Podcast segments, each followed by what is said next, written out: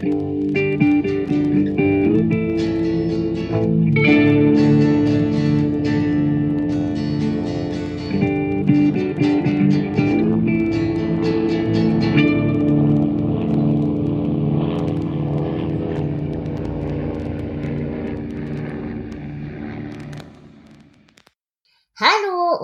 herzlich willkommen zu einer neuen Folge Mesh unter Messer. Ich habe mir heute wie immer den wundervollen Flo geklaut. Hallo Flo. Was? Ich hab grad den Mund voll. Ich bin Trüppchen. Und wir Hi, wollen Bela. heute über eine weitere Folge von Mesh reden. Diesmal die elfte Folge der dritten Staffel. Und um was geht's denn, Flo? Ja, die Folge heißt Adam's Ribs. Oder Rippchen aus Chicago? Genau. Und es geht darum, äh, dass Hawkeye die Schnauze voll hat. Denn es gibt immer nur Fisch oder Leber in der Messe und er will endlich mal was anderes essen.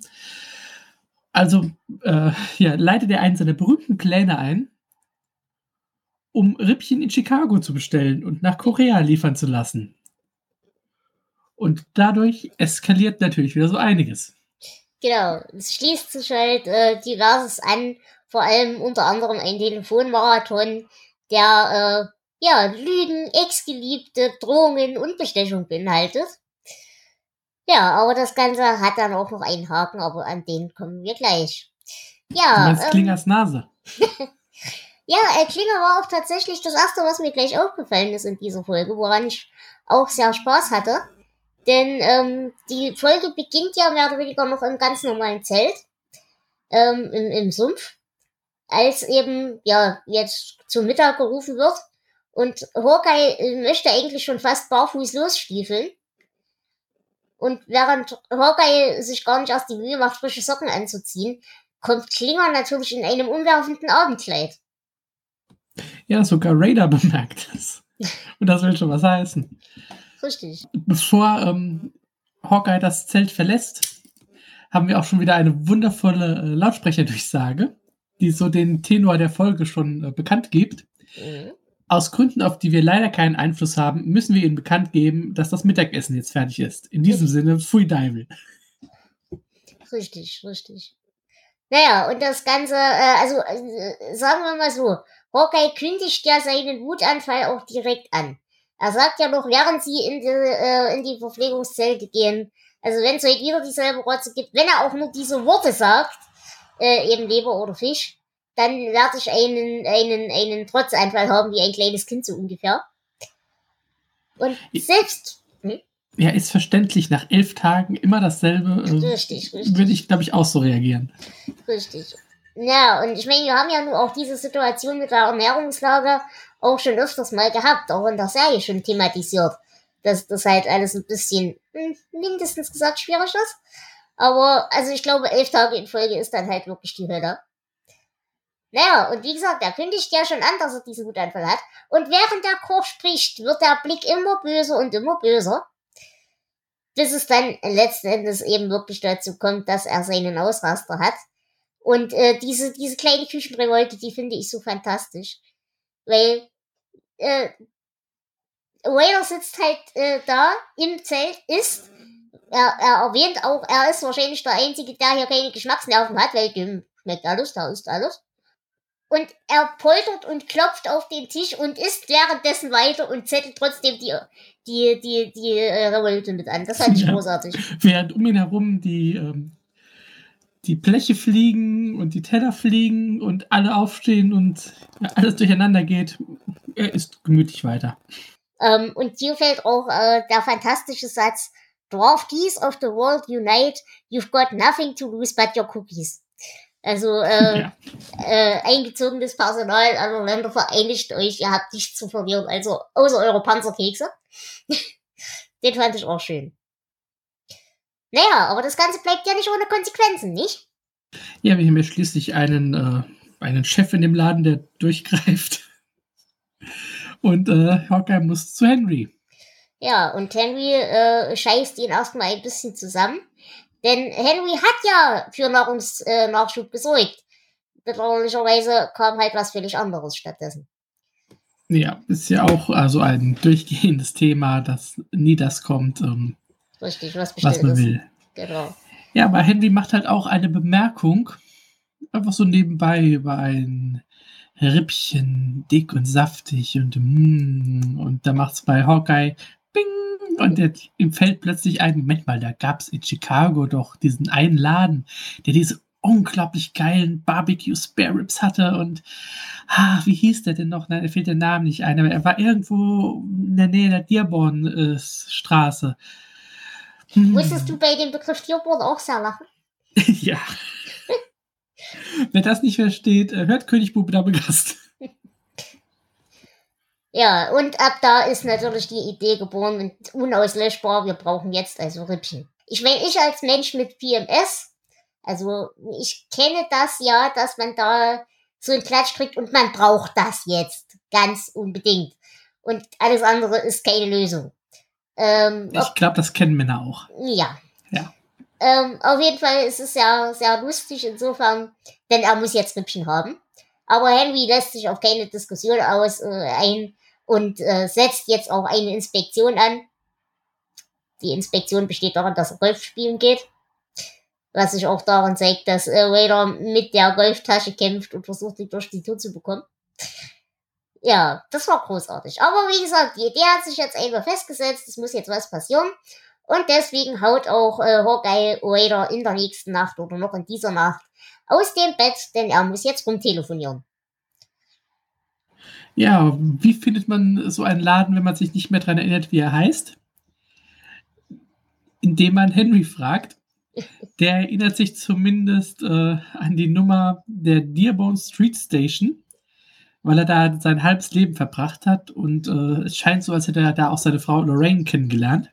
Äh, was sich übrigens tatsächlich in späteren Folgen nochmal relativiert, da gibt es dann eine andere Geschichte, wie sie sich kennengelernt haben.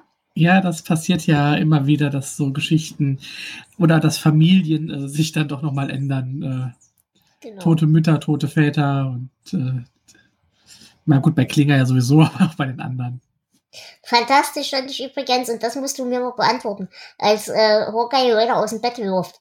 Äh, hat Raider einen anderen neuen Teddy? Das ist doch nicht der eigentliche Teddy, oder? Oh, da habe ich gar nicht so drauf geachtet. Also ich bin davon ausgegangen, dass es äh, der altbekannte Teddy ist, aber müsste man nochmal schauen. Naja, und so setzt sich jetzt ein Telefonmarathon durch. Ähm, über diverse Sachen. Wir kriegen also jetzt raus, äh, wie diese Bude heißt. Äh, wir schaffen es tatsächlich auch, äh, das Zeug zu bestellen. Nachdem wir es jetzt auch, wir vergessen natürlich während der Bestellung auch gleich noch den Coleslaw dazu zu bestellen. Was ein bisschen traurig ist. Das, ja. Da ist mir auch das Herz ein bisschen gebrochen, als ich gesehen habe, wie Hawkeyes Gesicht da eingefallen ist in dem Moment. Das ist so tragisch. Ja, das war wirklich schlimm. Naja, und ähm, äh, das gibt dann diverse Verwicklungen, die ich jetzt alle so nicht mal ganz auf die Reihe kriege. Aber auf jeden Fall ist dann das nächste Problem, ja gut, wir haben das Zeug jetzt bestellt. Erstens, wie bezahlen wir das? Und zweitens, wie kriegen wir das jetzt nach Korea? Und dafür braucht man Freunde auf der Heimatfront. Wir haben einerseits Klinger. Klinger bestellt nämlich seine Unterwäsche in Chicago. Und äh, Klinger hat einen Onkel in Chicago, über den er das macht. Aber äh, dieser Onkel ist eher ja dafür da, wenn man mal jemanden tot sehen möchte, ganz schnell. Ein, ein, ein herrlicher Satz. Äh, Hawker fragt, ob dieser Onkel Klinger denn leiden könnte. sagt Klinger, mich leiden? Er würde für mich töten. Und für sie. Für 100 Dollar würde er jeden töten. Fantastisch fand ich aber auch die Tatsache, dass Trapper die Unterwäsche von Klinger kennt. Naja, die tauschen wahrscheinlich ab und zu mal. Naja, ähm, aber wir brauchen Klinger gar nicht, äh, weil er möchte natürlich seine Entlassungspapiere haben. Also sein, quasi sein medizinisches Gutachten, dass seine, ja, sein, seine äh, wehrdienstuntaugliche psychische Gesundheit attestiert. Die würde Hawkeye und Trapper ihm auch geben, aber sie brauchen halt drei Ärzte und sie finden keinen dritten Arzt, der das äh, attestieren würde. Ja, und äh, tatsächlich kommt Frank in dieser Folge auch gar nicht vor. Deswegen finden sie ihn wahrscheinlich auch nicht. Ja, aber Trap hat die Lösung, denn er bekommt dieses ganz bestimmte seelische Lächeln, als er an seine Jugend denkt und an ein One-Night-Stand. Naja, es war nicht nur ein One-Night-Stand, es waren vielleicht zwei Nächte. Okay, vielleicht waren es auch drei oder vier Nächte. Okay, vielleicht waren es auch ein bisschen mehr als das. Und er macht seine Ex-Freundin aus, ausfindig, seine Ex-Affäre. Die soll also jetzt den ganzen Krempel abholen und auch, ähm, ja, die Bezahlung schon mal machen. Äh, Hawkeye schreibt ihr quasi einen Check, damit sie das in Vorkasse einfach bezahlt und soll das Ganze nach Korea schicken.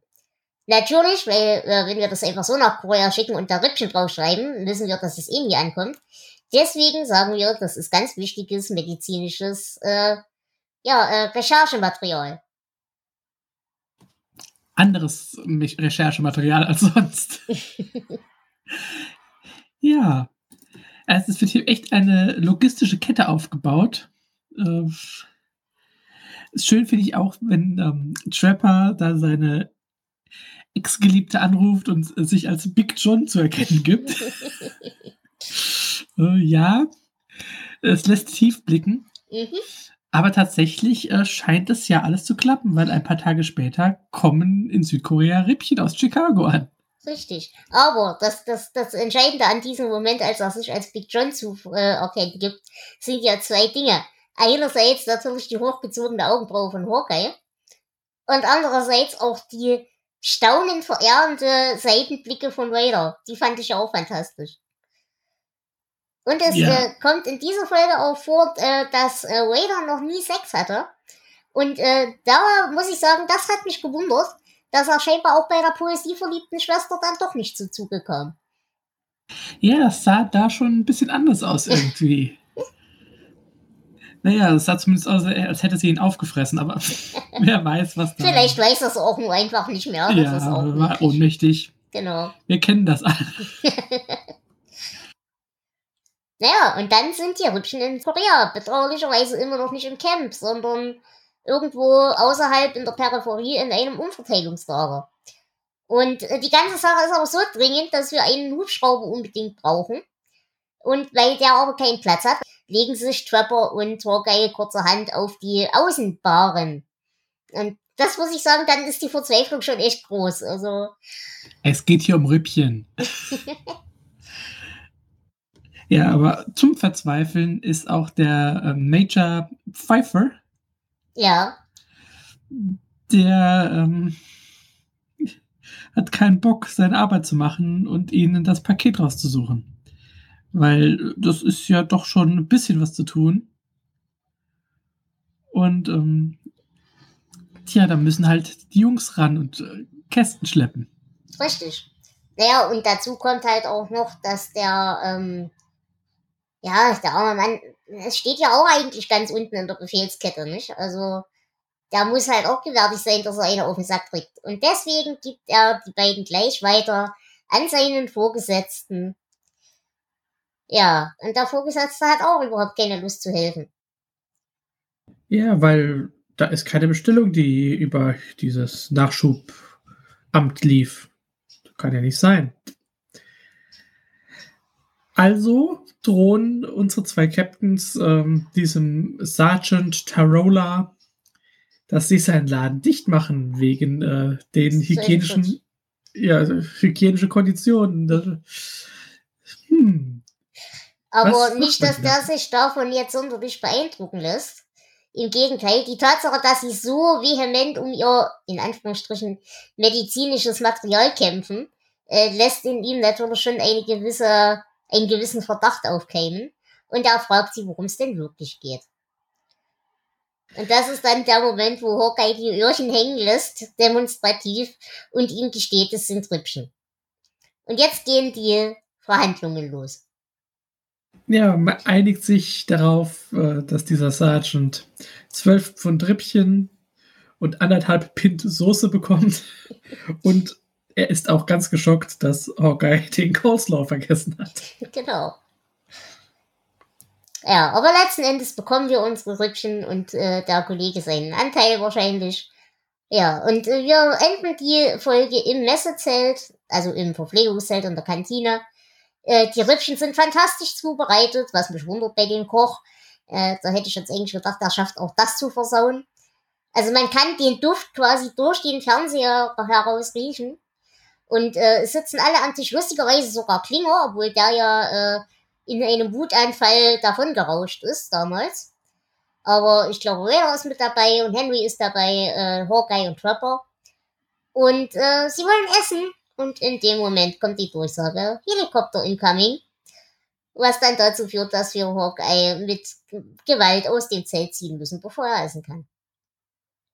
Ja, ein tragisches Ende. Ich glaube, dass Klinger dabei ist, hat was mit seiner Unterwäsche zu tun, aber das ist nur eine Vermutung. aber genau. ist dir hier was aufgefallen in dieser letzten Szene? Äh, vielleicht. Sag das du es mir. Das ist höchstwahrscheinlich das allereinzige Mal, dass Raider äh, von den Hubschrauberansagen selbst überrascht wird und sie nicht vorher äh, selbst registriert. Stimmt, ja. Na, das war mir nicht aufgefallen, aber jetzt, wo du es sagst. Na gut, er war vom Essen abgelenkt. Richtig. Wir wissen ja, Raider Richtig. hat auch Prioritäten.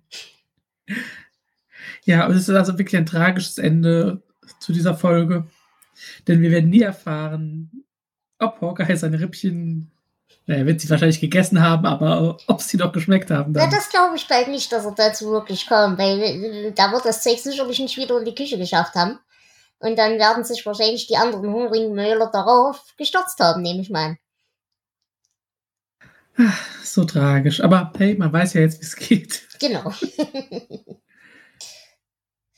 ja, ja, wie hat dir die Folge denn gefallen? Also, die, das ist so eine Folge, bei der man, glaube ich, schon den, den, Titel kennt. Also so eine klassische Mesh-Episode. Mhm. Ähm, jetzt beim Gucken würde ich sagen, sie ist jetzt nicht unter den Top-Folgen, aber sie ist auf jeden Fall in der oberen Hälfte. Äh, hat Spaß gemacht, hatte diese schöne, diesen schönen klassischen Aufbau, der dann am Ende ja wieder wie ein Kartenhaus in sich zusammenfällt. Das mhm. haben sie ja mhm. schon in einigen Folgen. Und das mag ich eigentlich. Ähm, und ich glaube, es ist auch ganz angenehm, dass wir mal eine Folge hatten ohne Frank und äh, ja. ohne Margaret. Das hat uns ja auch in den letzten Folgen immer mal zunehmend genervt, mhm. dass die halt auch so überzeichnet wurden oder falsch teilweise auch gezeichnet wurden. Genau. Und ja, da gebe ich dir recht, das, das hat mal gut getan. Also, ich mag diese Folge. Was mir tatsächlich hier gefallen hat, ist, dass wir äh, mehr oder weniger so im Vorbeigehen die ganzen Probleme, die dieses Camp so hat, mit erwähnen. Also eben, das fängt damit an, dass die äh, äh, ständig irgendwelches Zeug schicken, was nichts mit dem Bestellten zu tun hat. Dass äh, die Ver Versorgungslage allgemein echt dünn ist und man immer dasselbe gelumpt kriegt.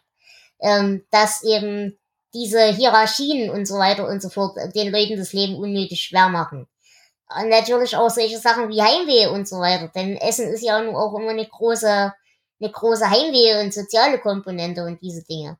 Also, dass, das so, ohne es gesagt zu haben, eben so mit durchläuft im, im ja. Thema. Das und fand auch, ich sehr hübsch. Auch ähm, hier an der Figur von Henry, diese äh, Inkompetenz und gleichzeitig Gleichgültigkeit. Mm, genau. Und das ist, ich meine, es ist nicht mal böse, aber Henry ist halt so, der hat resigniert. Äh, ja, da hat sich damit sich, abgefunden. Ja, der macht sich einfach eine schöne Zeit in Korea. so gut es eben geht. Nee, das, das mag ich auch an dieser Folge. Ja, naja, also ich würde sagen, ich würde hier sieben von acht Pinchen Coleslaw geben. Ich glaube, ich gebe hier sogar 80 von 100 Dollar für den Onkel. Alles klar, ich danke. So, ein Zitat hätte ich auch noch. Mhm. Und zwar von Hawkeye: äh, Der Krieg ist vorbei, wir haben 8 zu 5 gewonnen. Gut. Ähm, ja, ansonsten irgendwelche Trivia habe ich mir ja für die Folge tatsächlich nicht rausgeschrieben. Äh, entweder gibt es keine oder ich habe sie nur nicht erkannt. Das ist auch gut möglich. Wie gesagt, mhm. das Einzige, was mir aufgefallen war, dass das wahrscheinlich die einzige Folge ist, wo Raider die Hubschrauber nicht vorher merkt. Nee, ich habe sonst auch nichts für diese Folge. Gut, dann bedanke ich mich bei dir, lieber Flo. Es war mir wieder ein Vergnügen, liebe Dela. Bedanke mich bei unserer Hörer- und Hörerinnenschaft und wünsche euch eine wunderschöne Woche. Lasst euch euer Essen schmecken. Geht mal wieder in ein Restaurant eurer Wahl, wenn ihr könnt. Und, und vergesst nicht den Coleslaw. Genau. In diesem Sinne, tschüss. Ciao. thank you